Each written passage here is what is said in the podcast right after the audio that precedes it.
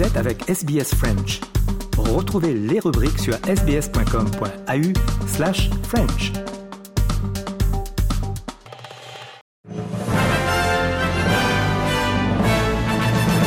Mesdames et messieurs, bonjour et bienvenue dans le 3 minutes de ce mercredi 13 décembre. Audrey Bourget aujourd'hui au micro de SBS French News. Les premiers ministres de l'Australie, de la Nouvelle-Zélande et du Canada ont demandé un cessez-le-feu entre Israël et le Hamas. Dans un communiqué publié aujourd'hui, Anthony Albanese, Chris Luxon et Justin Trudeau ont dit que le cessez-le-feu doit venir des deux côtés et que le Hamas doit aussi rendre les armes. Le communiqué dit également qu'ils reconnaissent le droit d'Israël d'exister et de se défendre, mais que de se défendre contre le Hamas ne peut se faire aux dépens des civils palestiniens. Les premiers ministres ont ainsi condamné la montée de l'antisémitisme, de l'islamophobie et du sentiment anti-arabe dans leurs pays respectifs. Plus tôt aujourd'hui, l'Assemblée des Nations unies avait voté en faveur d'une résolution sans obligation pour un cessez-le-feu militaire immédiat à Gaza. 153 des 193 membres ont voté en faveur. Même si la résolution est non contraignante, la ministre australienne des Affaires étrangères Penny Wong a dit qu'il s'agissait d'une autre étape vers l'établissement d'un véritable cessez-le-feu. We have consistently said, and I say so again today, a sustainable ceasefire cannot be one sided.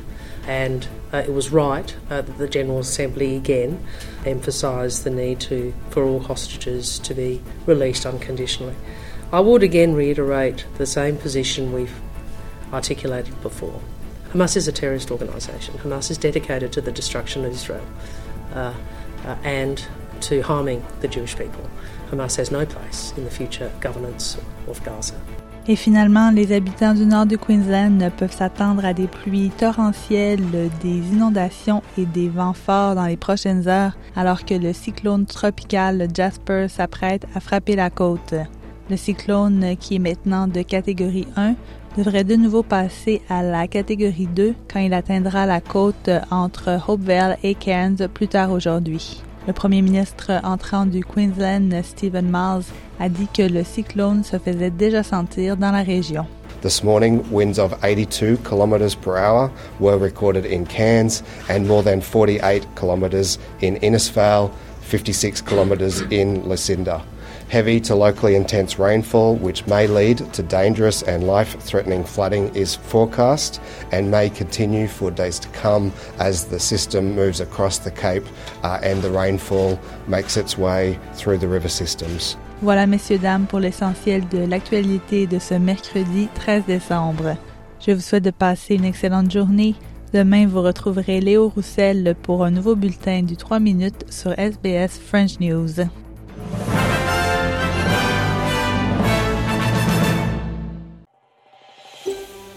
Vous voulez entendre d'autres rubriques comme celle-ci? Écoutez-les sur Apple Podcasts, Google Podcasts, Spotify ou n'importe où où vous obtenez vos podcasts.